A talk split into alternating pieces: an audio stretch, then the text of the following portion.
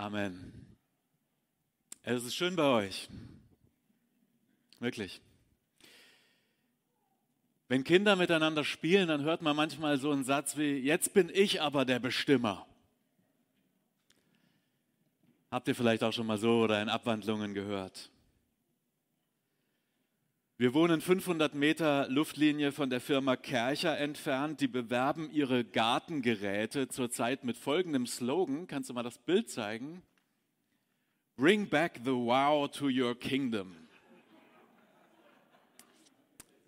Also auf, auf Neudeutsch, ähm, bring den Glanz zurück, den Wow-Effekt in dein Königreich. Ja, und wenn du die richtigen Geräte kaufst, dann läufst du so durch deinen Garten wie der Kerl, der da steht. Des Menschen Willen sei sein Himmelreich, sagt man. Und es drückt aus, dass wir Menschen oft denken, dass wenn alles nach unseren Vorstellungen laufen würde, dann wäre es super, das wäre klasse, das wäre perfekt, dann wären wir glücklich. Und manchmal wollen wir was unbedingt haben und bilden uns ein, wenn ich das kriege, wenn ich das erreiche, wenn ich an dieses Ziel komme, dann bin ich glücklich, dann bin ich zufrieden und dann laufen wir dem hinterher. Des Menschen Willen sei sein Himmelreich. Ähm, ich habe meine Frau mitgebracht, Daniela, wenn es bei uns zu Hause im Familienbetrieb manchmal klemmt und nicht rund läuft, dann sagen meine Frau oder ich manchmal, wenn hier nur einmal alle machen würden, was ich will, und da steckt so die, die Idee dahinter, dann hätte ich keine Probleme, dann läuft es, dann wäre gut. Aber mal ganz im Ernst, wäre es für dich und für die Menschen um dich herum wirklich das Himmelreich, wenn alles genau so passieren würde, wie du das willst, wie du dir es vorstellst, wie du es im Kopf hast? Wäre das wirklich das Himmelreich? Die Band Imagine Dragons ist da skeptisch. Die haben einen, einen Song Demons. Und in diesem Song singen sie von unserem Königreich. Und dieses Lied ist keine gute Nachricht. Das ist eigentlich ziemlich gruselig, wenn man sich den Text anschaut. Der Text ist eine brutale Warnung Da heißt es, komm mir nicht zu nah, es ist finster in mir. Ganz egal, was wir erschaffen, wir sind aus Gier gemacht. Das ist mein Königreich. Zitat Ende. Und ich glaube, wir alle haben das überdeutlich vor Augen an der ganzen Schöpfung, die wir uns unterworfen haben, wenn wir herrschen, wenn wir unseren Willen bekommen, dann ist da nicht der Himmel auf Erden, dann bricht da nicht das Paradies aus, sondern dann stehen wir auf einmal vor gewaltigen Herausforderungen.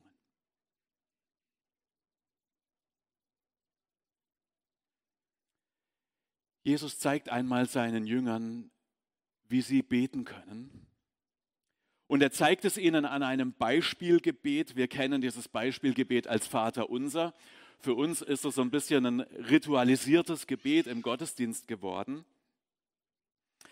Aber Jesus hat es seinen Jüngern als Muster gegeben, als Mustergebet, als Vorbildgebet und ähm, meint, nach diesem Vorbild könnt ihr beten lernen. Und in diesem Beispielgebet geht es zuerst nicht um unsere Wünsche und um unsere Vorstellungen.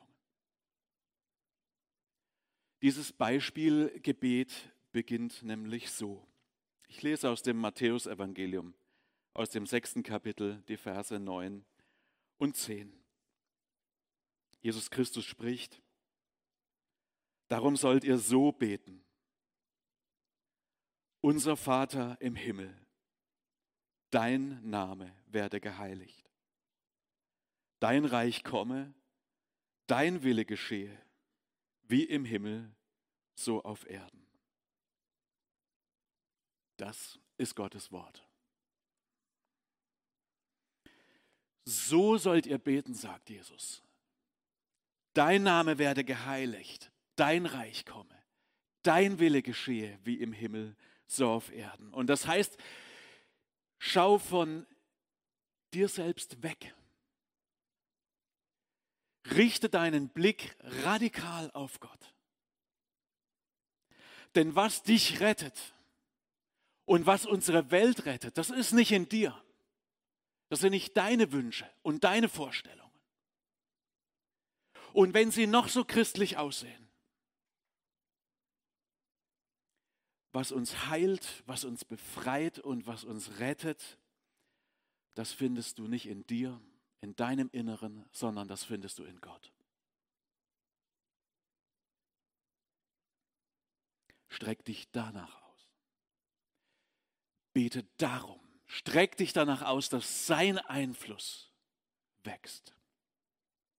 Dein Reich komme. Reich ist für deutsche Ohren ja ein ganz schön schwieriger Begriff. Da zuckt man eigentlich innerlich so zusammen.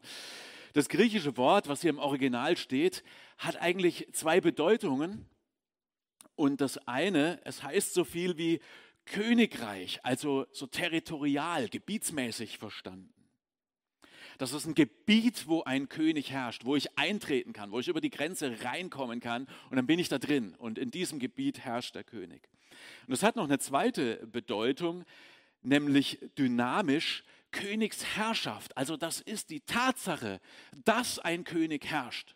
So ähnlich wie wenn wir bei Zeitangaben lesen äh, oder hören, in der Zeit von Kaiser so und so oder König so und so. Also ein König herrscht, die Tatsache, dass er herrscht, eine Herrschaft, der ich mich unterstellen kann. Und zwar die Herrschaft Gottes. Jesus spricht oft von diesem Königreich oder von dieser Königsherrschaft von dieser Königsherrschaft Gottes. Er sagt, dass Gottes Königsherrschaft kommt. Er sagt, sie ist ganz nah. Und er sagt, richtet euch darauf aus, streckt euch danach aus und kehrt um, ändert euer Leben. Nehmt diese gute Nachricht, dass Gottes Königsherrschaft da ist, nehmt die für voll. Glaubt es und lebt danach. Jesus sagt also erstens, Gott ist real, Gott hat Macht, er ist da und er hat Macht und Kraft. Er sagt zweitens, Gott kommt immer mehr in diese zerrissene, kaputte, zerbrochene Welt hinein. Sein Einfluss wächst. Drittens sagt er, und das ist eine gute Nachricht, denn Gott ist gut und was er will ist gut. Und deshalb ist es eine gute Nachricht, wenn sein Einfluss wächst. Und viertens sagt Jesus, also hör auf damit, wie du bisher gelebt hast. Lass dein bisheriges Leben zurück. Mach einen Cut. Verlerne Stück für Stück deine Selbstbezogenheit, dass du um dich selbst kreist.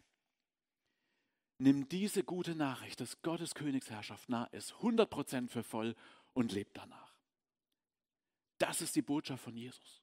Und Jesus sagt ganz offen, dass Gottes Königsherrschaft ähm, anbricht, dass Gott als König herrscht, das ist nicht unbedingt zu sehen oder zu fassen für jeden.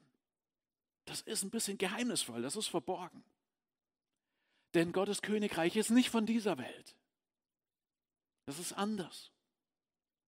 Und es fängt ganz unscheinbar an, ganz klein, wie ein kleines Samenkorn, was ausgesät wird. Und dann wächst es und wächst es. Und es wird ein großer Baum. Dieses Königreich, sagt Jesus, in dem Gott regiert, das durchbricht unsere Erwartungen. Es stellt unsere Erwartungen sogar ein Stück weit auf den Kopf. Es ist paradox. Stellt unsere Verhältnisse auf den Kopf. Die Kleinsten werden dort in diesem Königreich die Größten sein. Die allerletzten werden in diesem Königreich die Ersten sein. Und wer für dieses Königreich alles verliert, der wird alles gewinnen. Es ist ein Königreich der Gnade, der erlassenen Schulden. Es ist wie ein Fest, wie eine königliche Hochzeit. Und es ist ganz komisch, dass Leute, die dorthin eingeladen sind, nicht kommen wollen. Man kann es eigentlich nicht verstehen. Dieses Königreich ist erfüllt von Gerechtigkeit, von Frieden, von Freude, weil es erfüllt ist von Gott. Es ist das höchste, das Schönste, das Kostbarste, was ein Mensch jemals finden kann. Wie ein Schatz in einem Acker. Wie die größte und schönste Perle der Welt. Und nichts, was wir haben. Nichts, was wir geworden sind. Keiner deiner Erfolge, kein, nichts von deinem Besitz ist es wert, dass du dich noch daran festklammerst, wenn du die Chance hast, in dieses Königreich, wo Gott regiert, hineinzukommen. Jesus spricht vom, vom Reich Gottes in solchen Bildern und das klingt geheimnisvoll, das klingt rätselhaft. Es weckt auch Sehnsucht, aber es klingt rätselhaft und geheimnisvoll. Und das ist auch so. Etwas von diesem Königreich Gottes wird greifbar, wird spürbar, wenn ein Mensch zu Gott findet. Ihr macht den nächsten Alpha-Kurs. Ich wünsche euch das von ganzem Herzen, dass ihr das erlebt. Dass Menschen zu Gott finden. Und das ist ein wunderschönes Geheimnis, das mitzuerleben. Etwas von dieser Königsherrschaft Gottes wird erlebbar, wenn Christen aus unterschiedlichen Gemeinden, Kirchen, Traditionen eins sind, sich als Schwestern und Brüder begegnen, obwohl sie nicht in allem einer Meinung sind. Jesus redet von diesem Reich Gottes in Bildern. Warum schwätzt er nicht Klartext? Warum sagt er nicht ganz klar, was Sache ist? Weil zu diesem Zeitpunkt, als Jesus das vermittelt und lehrt, als zu diesem Zeitpunkt noch niemand den Klartext verstanden hätte. Denn Gottes Königsherrschaft kommt nicht irgendwie. Ganz rätselhaft und geheimnisvoll. Und das haben sie nachher verstanden. Als Jesus am Kreuz gestorben ist, als er auferstanden ist von den Toten, als er ihnen begegnet ist und gesagt hat, dass Gott jetzt der Sieger ist, da haben sie es verstanden. Gottes Königsherrschaft kommt nicht irgendwie geheimnisvoll, nebulös, sondern es kommt in Jesus von Nazareth. Er ist der König. Gottes Königreich. Das ist, wenn der König selbst aus dem Himmel herabsteigt und zu uns kommt. Wenn Gottes Sohn selbst aus dem Himmel herabsteigt und zu uns kommt, um die Verlorenen, die es verbockt haben, die, die, die lost sind, zu suchen und nach Hause zu bringen. Das ist Gottes Königreich.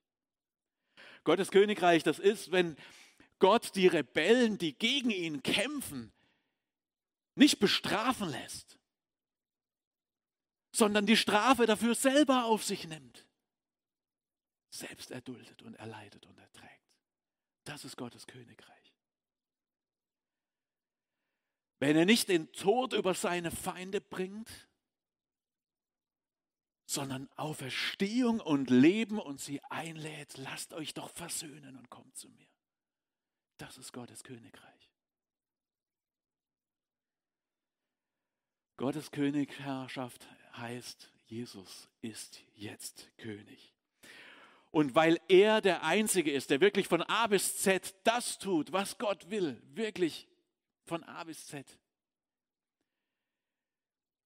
Deshalb ist Jesus als König Gottes Königreich, Gottes Königsherrschaft. Dein Reich komme, sollen wir beten, sagt Jesus. Wir sollen Gott darum bitten, dass seine Einflusssphäre wächst. Wir sollen Gott darum bitten, dass nicht unser Wille unser Himmelreich ist, sondern dass, sein, dass er seinem Willen Geltung verschafft. Dass nicht wir als kleine Könige uns durchsetzen, ja, vielleicht in deinem Garten, also nichts gegen einen gelungenen Garten, aber nicht im ganzen Leben. Dass nicht wir uns als kleine Könige mit unserem Willen durchsetzen, sondern dass sich Jesus durchsetzt als König. Weil er unendlich viel besser ist in seinem tiefsten Innern. Gütiger, heiliger, größer, als du das bist und als ich das bin. Dein Reich komme. Wenn wir, die wir zu Jesus gehören, beten, dann sollen wir nicht als erstes uns von unseren eigenen Wünschen und Vorstellungen leiten lassen. Im Gegenteil. Das ist ein Mustergebet, ein Beispielgebet, ein Vorbildgebet. Jesus sagt, so lernt ihr beten nach diesem Vorbild. Und das heißt, Jesus lädt uns ein, mit ihm zu beten und mit diesem Gebet Stück für Stück und Tag für Tag unsere Selbstbezogenheit zu verlernen. Wir sollen lernen, das zu wollen, was Gott will. Denn das ist gut. Weil Gott gut ist. Gott ist das ultimativ Gute, der ultimativ Gute. Er ist der Schöpfer des Himmels und der Erde. Er ist gerecht und barmherzig. Er ist ein perfekter himmlischer Vater. Unser Vater im Himmel. Wir beten, dass Gottes Königreich kommen soll. Und dann, was kommt denn dann? Wie sieht es denn dann aus, wenn Gottes Königreich kommt? Auf was gehen wir zu? Was ist das Ziel? Das Gottes Königreich, ich sage es euch, wie ich es verstehe. Gottes Königreich ist nicht der Himmel, so wie man so landläufig sich den Himmel vorstellt. So ein körperloser, schwereloser Zustand von Seelen, die da irgendwo auf Wolken schweben. Das ist nicht Gottes Königreich. Gottes Königreich ist auch nicht ein paradiesischer Garten. Das Ziel ist auch nicht, dass diese Welt vernichtet wird. Das, das Ziel ist, dass Gott unsere Welt durch sein Königreich Schritt für Schritt erneuert und wiederherstellt. Das Ziel ist, dass unsere Welt geheilt und befreit und wiederhergestellt wird.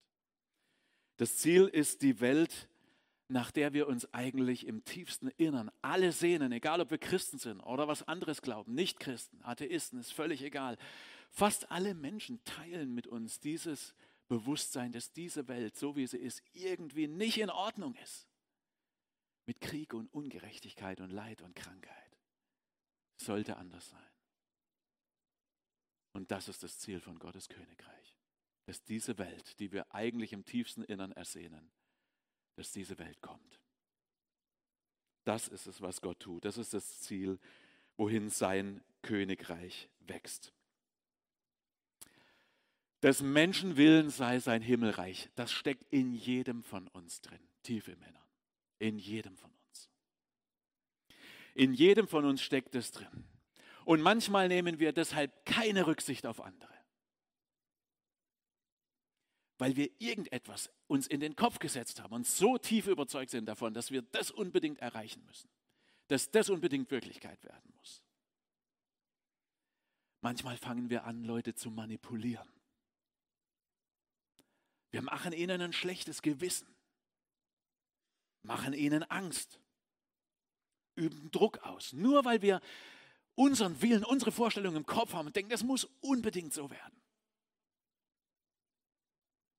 Und am ehesten machen wir solche fiesen Sachen, und das ist eigentlich total traurig mit den Menschen, die uns am, am, am nächsten sind, mit unseren Familien zum Beispiel, mit unseren engsten Freunden, mit unseren Verwandten.